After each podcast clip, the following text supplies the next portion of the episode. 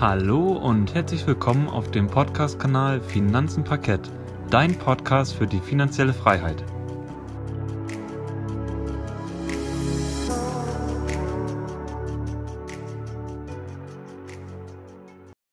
Schön, dass du wieder eingeschaltet hast bei unserem Podcast Finanzen Parkett. Heute will ich auf die wichtigsten News der vergangenen Börsenwoche KW33 eingehen vom 10.8. bis zum 14.8. Und diese Woche gab es ja einige spannende Ereignisse. Einmal wurde Anfang der Woche bekannt, dass mittlerweile Russland seinen ersten Impfstoff releasen möchte Ende des Jahres.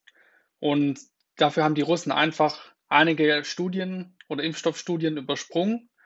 Und außerdem gab es diese Woche auch noch in, im Mittelmeer einige Konflikte wieder zwischen der Türkei und Griechenland. Und mittlerweile ist das ganze Mittelmeer quasi voll oder Teile des Mittelmeers mit, ja, mit Militär von Griechenland, aber auch von, von Frankreich und Türkei. Und da gibt es auch immer wieder neue Spannungen. Ja, der DAX startete Anfang der Woche mit etwa 12.729 Punkten und schloss am Freitag mit 12.901 Punkten ab.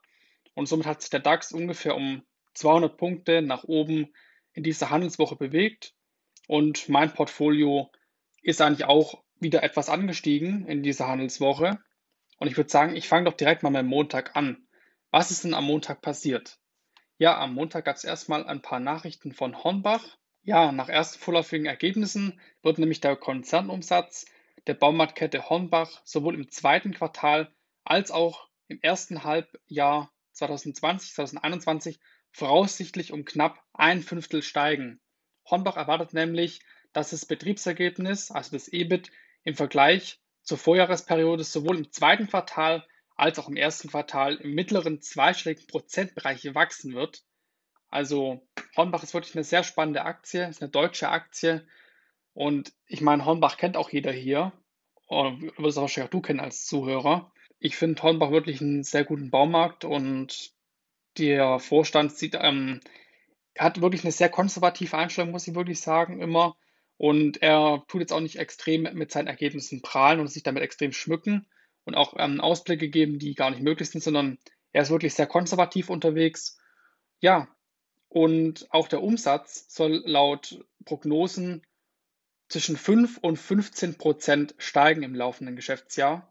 Also Hornbach hat hier volle Kanne von dieser Corona-Krise profitiert. In den USA war es jetzt zum Beispiel auch so, dass während dieses Corona-Lockdowns oder auch hier in Deutschland während des Corona-Lockdowns haben viele Leute die Zeit genutzt, um quasi ihre Gärten auf Vordermann zu bringen oder andere Sachen zu renovieren am Haus.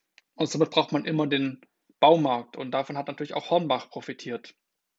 Dann will ich weitergehen zu, in die Schweiz. Da gab es nämlich ein, eine Meldung von dem Pharmakonzern Rocher oder Rocher und der hat in den USA eine eine Zulassung erhalten für einen Hoffnungsträger, nämlich dieses Medikament ist für die Behandlung von Erbkrankheiten geeignet, nämlich diese spinale Muskelatrophie, ich hoffe, ich habe es richtig ausgesprochen, bei Kindern ab zwei Monaten oder bei Erwachsenen wird dieses angewendet. Und der Preis, der bislang unter der Bezeichnung Ripsalm geführten Arznei hängt, hänge vom Körpergewicht ab und werde maximal 340.000 Dollar pro Jahr betragen, also die Behandlung und für Kinder unter zwei Jahren werde die Behandlung weniger als 100.000 Dollar kosten und somit stellen sie quasi auch wieder ein alternatives Medikament zur Verfügung zu anderen Gentherapien, zum Beispiel von Novartis. Die haben ja dieses Zeugen, Zeugensma oder wie das heißt. Und da gibt es auch noch eins von Biogen oder Biogen. Da gibt es auch noch ganz viele andere Medikamente am Markt und somit hat jetzt auch Rocher dort ein Medikament. Dann gab es noch für alle Kreuzfahrer von Carnival eine spannende Nachricht, nämlich die AIDA Cruises will den Neustart von Kreuzfahrten ab, ab Deutschland Anfang September wagen. Und ab dem 6. September sollen die ersten Fahrten ab Kiel wieder losgehen. Danach folgen ab Hamburg die ersten Kreuzfahrten dann zu den norwegischen Fjorden. Und mit Ausnahme dieser Reisen ja, verlängert quasi AIDA aber wegen der Corona-Pandemie die Unterbrechung der Kreuzfahrtsaison bis zum 30. September allgemein. Also wie man sieht, Es gab ja auch wieder ein paar Corona-Fälle auf einem Kreuzfahrtschiff, glaube ich. Ich weiß aber nicht mehr, von welches Schiff das war. Aber deswegen hat AIDA sich nochmal entschieden, den, den, den größeren Start doch noch mal ein, ein Stückchen nach hinten zu verschieben. Jetzt sind wir schon beim 30. September. Diese Woche gab es außerdem auch spannende Nachrichten zum Thema TikTok, nämlich Microsoft, aber auch Twitter mittlerweile hat, hat Interesse an TikTok und die wollen jetzt quasi die App kaufen und in ihr Portfolio aufnehmen. Und der Trump ist ja, wie wir schon wissen, gar nicht begeistert von TikTok und will das Ganze ja auch in den USA verbieten. Aber der Trump schießt nicht nur gegen TikTok, sondern auch gegen andere chinesische Apps, die auch zum Beispiel von Tencent kommen. Also hier kann man auf jeden Fall auch mal ja, gespannt drauf schauen, wie sich das Ganze hier entwickelt in Zukunft. Aber ich hoffe mal, dass ja weiterhin die chinesischen Apps zugelassen werden, auch wenn das Trump nicht so gut ja schmeckt. Aber ich denke mal, dass vielleicht Microsoft oder Twitter TikTok kaufen wird.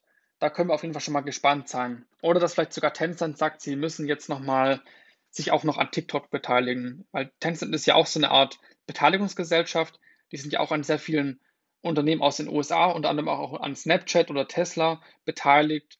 Und somit wäre es natürlich auch interessant, ähm, mal mitzubekommen, wenn quasi dann diese, denn wenn TikTok quasi an die Börse kommt, die kommen ja bald an die Börse, nämlich die heißen dann ByteDance und mal sehen, wie sich das Ganze da entwickelt. Dann habe ich den Montag jetzt abgeschlossen und jetzt natürlich die Frage, was ist am Dienstag passiert.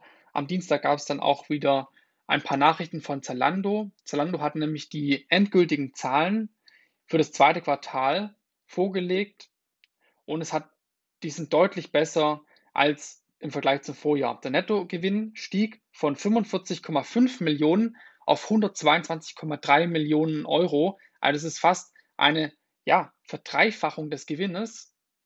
Und das bereinigte operative Ergebnis des EBIT wurde mit 211,9 Millionen mehr als verdoppelt. Also wie man sieht, Zalando profitiert natürlich hier extrem von der Corona-Pandemie und hat eine extreme Bestellflut der Kunden auch während dieser Pandemie erhalten. Der Umsatz stieg um 27,4 Prozent auf gut 2 Milliarden Euro. Auch die Aktivitäten von Drittanbietern gewannen deutlich an äh, Zugkraft. Sowohl Marken, aber auch die Händler haben auf der Zalando-Plattform ihre Aktivitäten deutlich hochgefahren und auch deutlich ausgebaut. Und im zweiten Quartal 2020 schloss, schlossen sich etwa 180 neue Partner dem Partnerprogramm von Zalando an. Also wie man sieht, hier ist auch großes Interesse von den Drittanbietern da. Und die Zahl der Kunden bei Zalando stieg in der Corona-Krise auch erheblich an. Ende Juni habe die Zahl im Vergleich zum Vorjahr um ein Fünftel höher bei, etwa, bei mehr als 34 Millionen Kunden gelegen.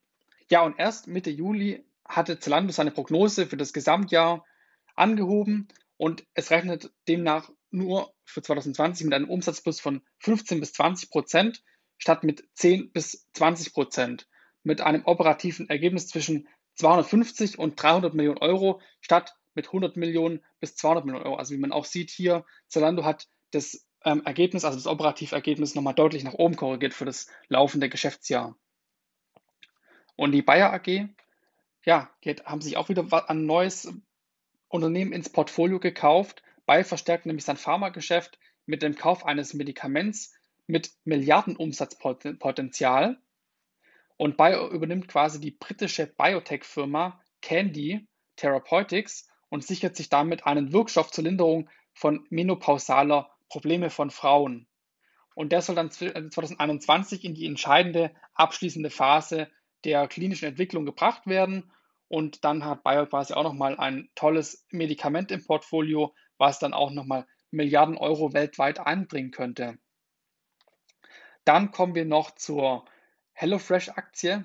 Die hat ja zweifelsohne extrem von der Corona-Krise profitiert und schon wieder hat das Management die Prognose erhöht die frischen Quartalszahlen äh, beeindrucken durch ja, wieder sagenhaftes Wachstum, vor allem auch in den USA und außerhalb Deutschland. Der Umsatz, der, also der Umsatz stieg nämlich um 123 Prozent auf 972 Millionen Euro. Und beide Unternehmenssegmente, sowohl das Segment international als auch das Segment in den USA lieferten dreistellige Wachstumsraten und das bereite EBITDA liegt auf 153,6 Millionen Euro zu und die Anzahl der Bestellungen stieg im Vorjahresvergleich ja um 103 Prozent auf 18,1 Millionen Bestellungen. Also wie man sieht, hier bei HelloFresh ist ein ordentliches Wachstum da, auch bei den Kunden. Die Zahl der Kunden hat sich nämlich quasi verdoppelt. Die Zahl der Kunden war im Vorjahr bei 2,4 Millionen Kunden und jetzt sind es fast 4,2 Millionen Kunden, also doppelt so viel fast. Dann die letzte Meldung für den Dienstag ist, dass es wieder ja, eine Meldung von Fraport gab. Die Passagierzahlen am Frankfurter Flughafen haben sich auch ja, nicht weiter stark erholt, leider. Es sind immer noch schlechte Zahlen, nämlich der Rückgang im Jahresvergleich sind immer noch 78,6 Prozent. Also wie man sieht, es ist zwar, es erholt sich zwar etwas langsamer wieder, aber trotzdem haben wir immer nur noch, haben wir immer noch 78,6 Prozent weniger als im Vorjahr, was natürlich extrem schade ist und auch für die Aktionäre wahrscheinlich keine guten Nachrichten sind. Aber ich glaube, dass Fraport auf jeden Fall auch so eine Aktie sein könnte, die man hier in Corona-Tief nochmal gut einkaufen könnte. Und eventuell überlege ich mir auch nochmal hier ein bisschen zu investieren, wenn die Aktie dann wirklich mal extrem unter die Räder kommt. Ja, und das Aufkommen an Fracht- und Luftpost fiel nämlich auch nochmal um 11 Prozent auf 34.490 Tonnen. Und nachdem sich der Rückgang in der Vorwoche im Jahresvergleich auf 15,8 Prozent belaufen hatte, also auch das Thema Fracht ist leider rückläufig am Fraport. Dann komme ich zum Mittwoch. Was ist am Mittwoch passiert? Es gab Nachrichten von Apple. Und zwar, ein Gericht in Texas hat Apple zur Zahlung von gut einer halben Milliarde US-Dollar für die Nutzung von 4G-Patenten am iPhone und anderen Geräten verurteilt. Aber wenn sie quasi herausfinden, dass Apple ja diese Patente bewusst verletzt hat, dann kann es gut sein, dass sich diese Summe sogar noch verdreifacht oder sogar noch höher ist. Das ist auf jeden Fall schon mal keine gute Nachricht für Apple. Apple hat auf jeden Fall gesagt, dass sie in Berufung gehen werden und dass sie quasi diese Strafe auf jeden Fall vermeiden wollen. Mal sehen, wie das Ganze hier ausgeht. Dann gab es noch eine Meldung von TUI. TUI hat nämlich wieder ja, bei der KfW anzapfen müssen. Es gab nämlich wieder 1,05 Milliarden Euro an Krediten und TUI hatte ja bereits ein erstes Hilfsdarlehen von über 1,8 Milliarden Euro zugesprochen bekommen. Und mit dem zusätzlichen Geld sollen sowohl die traditionelle flaue Reisezeit im Winter als auch dann die langfristigen Reisebeschränkungen und Beeinträchtigungen durch die Pandemie quasi abgedeckt werden. Also TUI hat hier wieder etwas Luft bekommen, dadurch, dass sie wieder einen Kredit bekommen haben von der deutschen KfW Bank Mal sehen, wie das Ganze hier weiterläuft. Ich bin momentan auf jeden Fall nicht in TUI investiert und ich werde auch dort nicht investieren, weil keiner weiß, wie die Pandemie verläuft, wie viele Wellen wir noch bekommen, wann wir einen Impfstoff haben. Und solange sich dieses Thema Reisen als extrem schwierig an. Aber das muss natürlich jeder für sich selber entscheiden. TUI ist natürlich auch eine extrem gesunkene Aktie. Man kriegt sie momentan sehr billig. Ich will an dieser Stelle auch sagen, keine Anlageberatung. Ihr müsst euch da selber eure Meinung bilden. Aber es ist auf jeden Fall ein Kandidat für, eine, für ein Value-Investment. Ich meine, wenn dann die ganzen Corona-Beschränkungen wieder vorbei sind, wenn die Infektionen weltweit sinken, da wird wahrscheinlich auch die, der TUI-Kurs extrem anziehen. Dann gab es am Mittwoch noch eine Nachricht von dem Tesla Aktiensplit. Tesla hat nämlich einen Aktiensplit angekündigt, genau gesagt der Manager Elon Musk hat die Tesla Rally mit einer überraschenden Ankündigung aufs Neue befeuert und das zu einem Zeitpunkt, da das, äh, ja, das Interesse an der Aktie, ja, ist ein bisschen zum Alarm gekommen. Und er jetzt will er quasi wieder neues äh, Feuer dafür schaffen. Und jeder Tesla-Aktionär, der am 21. August im Aktienregister eingetragen ist, also ihr könnt jetzt immer noch Aktien kaufen und bekommt dann, seid dann quasi bei diesem Split dabei. Aber ein Aktiensplit gibt euch ja keinen konkreten Vorteil, sondern ihr bekommt einfach nur für eine Aktie dann in diesem Fall bei Tesla fünf Aktien, aber die fünf Aktien sind dann quasi nur noch auch immer noch diese, ich weiß nicht, wo der Kurs momentan ist, ich schätze mal so bei 1200, 1400 Dollar ist der Aktienkurs momentan von Tesla, ich habe keine Ahnung. dann sind diese fünf Aktien aber immer noch 1400 Dollar wert. Also ob ihr jetzt eine Aktie habt um 1400 Dollar oder ob ihr, ob ihr dann fünf Aktien habt, die 1400 Dollar wert sind, nur der Preis ist dann halt geringer, der Kurs ist geringer.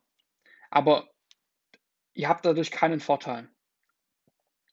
Dann gab es auch noch eine Nachricht von E.ON, nämlich dass sie quasi jetzt auch wieder ähm, ihre Prognose an die Pandemie anpassen müssen. Das Management gab nämlich bekannt, dass 2020 etwas pessimistischer erwartet wird und dass quasi nur ein bereinigtes Ergebnis vor Zinsen und Steuern, also ein EBIT, in der Bandbreite von 3,6 bis 3,8 Milliarden Euro vorliegen wird und der bereinigte Konzernüberschuss, Konzernüberschuss Entschuldigung, soll bei 1,5 bis 1,7 Milliarden Euro liegen. Und zuvor hatte der Konzern beim operativen Ergebnis noch 3,9 bis 4,1 Milliarden Euro gerechnet. Und beim Überschuss hatten sie auch noch mit 1,7 bis 1,9 Milliarden Euro gerechnet. Also auch E.ON fährt hier seine Prognose zurück. Dann kommen wir auch schon zum Donnerstag. Da gab es dann auch eine Meldung zum Thema leider wieder Wirecard, aber wir können froh sein, das Thema ist wahrscheinlich bald vorbei. Nämlich Wirecard soll am 21. August nach Börsenschluss aus dem DAX und aus dem Tech-DAX fliegen und es wurde auch eine neue Regel festgelegt für den DAX oder für allgemein für alle deutschen Indizes, nämlich dass man quasi insolvente Unternehmen innerhalb von zwei Handelstagen direkt aus dem, ähm, aus dem Indiz ausschließen kann. Das hat nämlich die deutsche Börse dann bekannt gegeben und somit tritt, tritt diese Regelung zum 19. August in Kraft und somit haben wir dann quasi diese zwei Tage und am 21. August weil dann diese zwei Handelstage vorbei sind, fliegt dann Wirecard aus dem DAX. Und dann gibt es natürlich, dann ist natürlich die Frage, da haben wir bloß noch 29 Unternehmen in dem DAX drin. Wer wird denn nachziehen anstatt von Wirecard? Und da gibt es momentan zwei Kandidaten, aber der eine ist schon relativ sicher. Das ist nämlich Delivery Hero. Das ist ein Essenslieferungsdienst. Der wird wahrscheinlich relativ sicher nachziehen, aber es gibt immer noch einen anderen Kandidaten, nämlich Simrise. Dafür haben wir auch einen Podcast schon aufgenommen. Also falls du dich interessierst, kannst du auch gerne mal den, die Simrise Aktienanalyse und Aktienvorstellung dir anhören. Da haben wir dir genauer alles über das Thema Duftstoffe und Aromastoffe von Simrise erzählt und warum das Geschäft so, ja, so viel Gewinn abwirft für Simrise. Dann gab es noch eine Meldung von Cisco. Da bin ich auch Aktionär. Cisco hat im abgelaufenen Quartal weniger Geschäft gemacht als erwartet und ja, erwartet auch keine Besserung für das gesamte Geschäftsjahr. So rechnet das Unternehmen nämlich im laufenden Quartal und auch für das Geschäftsjahr mit einem Umsatzrückgang zwischen 9 und 11 Prozent. Auch bei der Gewinnentwicklung enttäuscht das Unternehmen. So wird für den Zeitraum zwischen Juli und September ein Gewinn je Aktie von 0,41 Dollar oder und 0,47 Dollar angepeilt. Und die schwache Prognose deutet nach Ansicht von Analysten darauf, dass Cisco quasi nicht von diesem Heimarbeitstrend profitieren kann und auch von, nicht von dieser Zunahme des Datenverkehrs. Und die Videokonferenzen, also dieses Cisco WebEx heißt es ja, davon kann Cisco auch nicht so stark profitieren. Und deswegen seien die Zahlen so schlecht ausgefallen. Ich bin echt mal gespannt, wie das mit Cisco weitergeht. Ich werde Cisco auf jeden Fall weiterhalten, weil ich von dieser Aktie persönlich sehr viel halte. Dann kommen wir zum zum Thema Deutsche Wohnen. Davon gab es auch noch eine Meldung. Der Immobilienkonzern Deutsche Wohnen hat auch im ersten Halbjahr von steigenden Mieten profitiert. Die Vertragsmieten legten nämlich um 2,6 Prozent auf 421,8 Millionen Euro zu und die, Mieter, die Mieten stiegen im Schnitt um 2,7 Prozent auf 6,6 äh, Euro und 93 Cent je Quadratmeter und das operative Ergebnis, also Funds from Operation, FFO, ging aber wegen höherer Zinsaufwendungen um 1,8% auf 282,9 Millionen Euro zurück. Und die Deutsche Wohnen gab darüber hinaus noch einen Kauf und quasi einer 40-prozentigen Beteiligung an der Quarterback Immobilien AG bekannt. Und das verschafft dem Konzern quasi nochmal Zugang zu Neubauprojekten in den Regionen Dresden und Leipzig. Ja, und im laufenden Jahr erwartet der Konkurrent von Vonovia LEG, LEG Immobilien und TAG Immobilien aufgrund des ersten kürzlich im Kraft getretenen Mietendeckels in Berlin weiterhin einen operativen Gewinn etwa im Niveau des Vorjahres. Und wenn dich der Mietdeckel in Berlin etwas näher interessiert, dann kann ich, kann ich auf jeden Fall auch den Podcast ähm, über Vonovia empfehlen. Da kriegst du auch noch mal ein bisschen mit. Ähm, einerseits stellen wir dir Vonovia vor, analysieren das Unternehmen, vergleichen es auch mit der Deutschen Wohnen oder auch mit LEG Immobilien und wir gehen auch auf den Mietendeckel genauer ein, was das bedeuten kann und welche Risiken das Ganze für uns hat oder für Investoren hat. Dann gab es noch ein, eine Meldung von Daimler. Daimler hat sich in der Dieselaffäre in den USA mit den Behörden und klagenden Kunden auf einen Vergleich in Höhe von 2,2 Milliarden Dollar geeignet und für Vergleiche mit mehreren US-Behörden wurden rund 1,5 Millionen Dollar fällig. Für die Beilegung quasi dieser Sammelklagen von Verbrauchern und ja, es ist aber so, die zuständigen Behörden und Gerichte müssen dem Ganzen noch zustimmen. Also hier können auch noch weitere Kosten theoretisch zukommen auf Daimler. Und die strafrechtlichen Ermittlungen in den USA, die seit 2016 gegen Daimler laufen, sind von diesem Vergleich nicht betroffen. Also Daimler steckt weiterhin in Rechtsstreit, ähm, ja, in Rechtsstreitigkeiten in den USA und hier können weiterhin weit, äh, weitere Kosten kommen. Und ich habe mir da deswegen auch nochmal gesagt, Einerseits wegen der Corona-Pandemie. Ich habe mir vorgestellt, dass bei Daimler wirklich dieses Umbauprogramm und dieses Sparprogramm deutlich schneller vonstatten geht.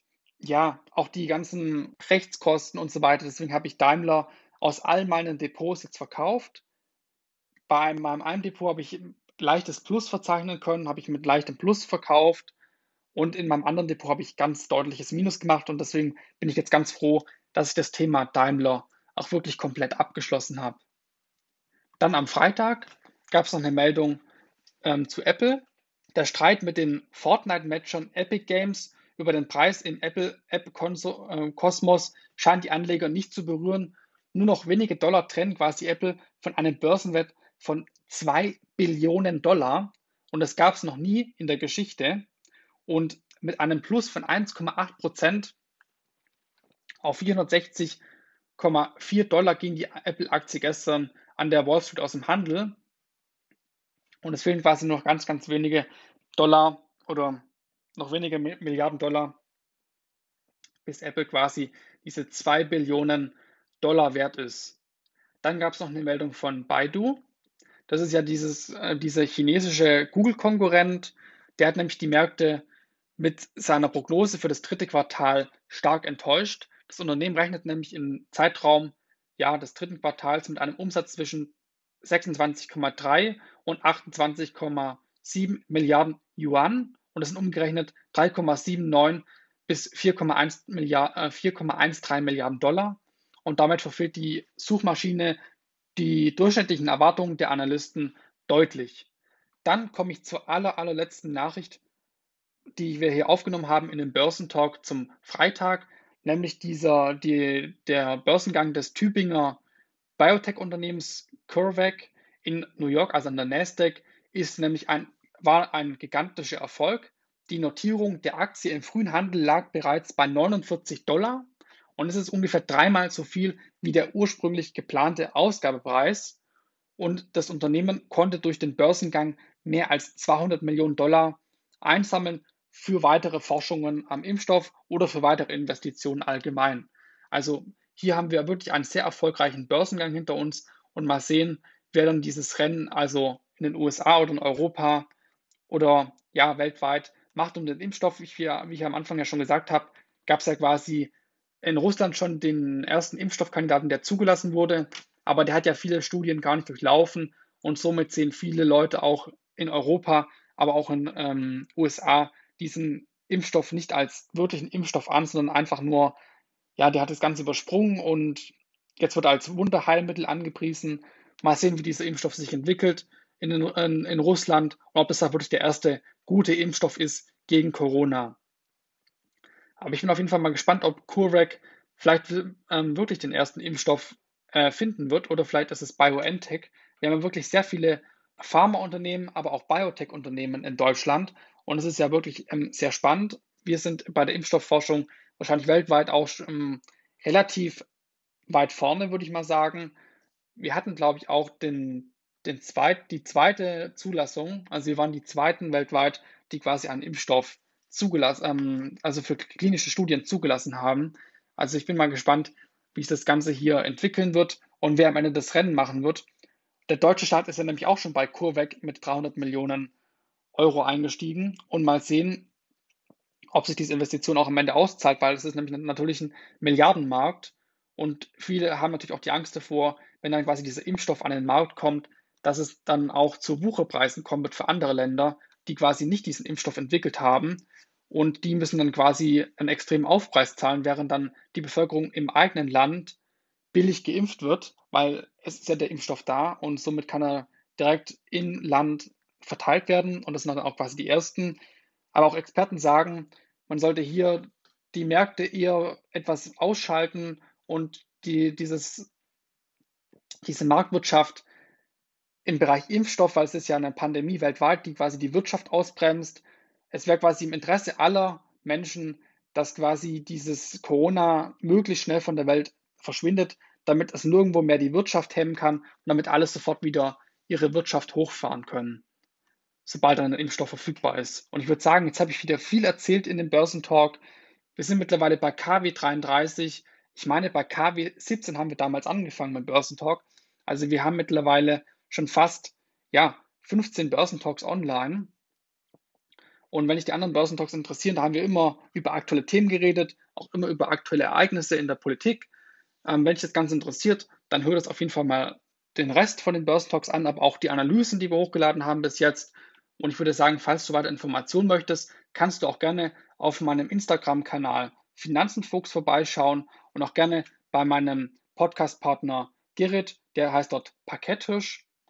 Und wir haben außerdem auch mittlerweile einen gemeinsamen Blog, der heißt finanzenparkett.de.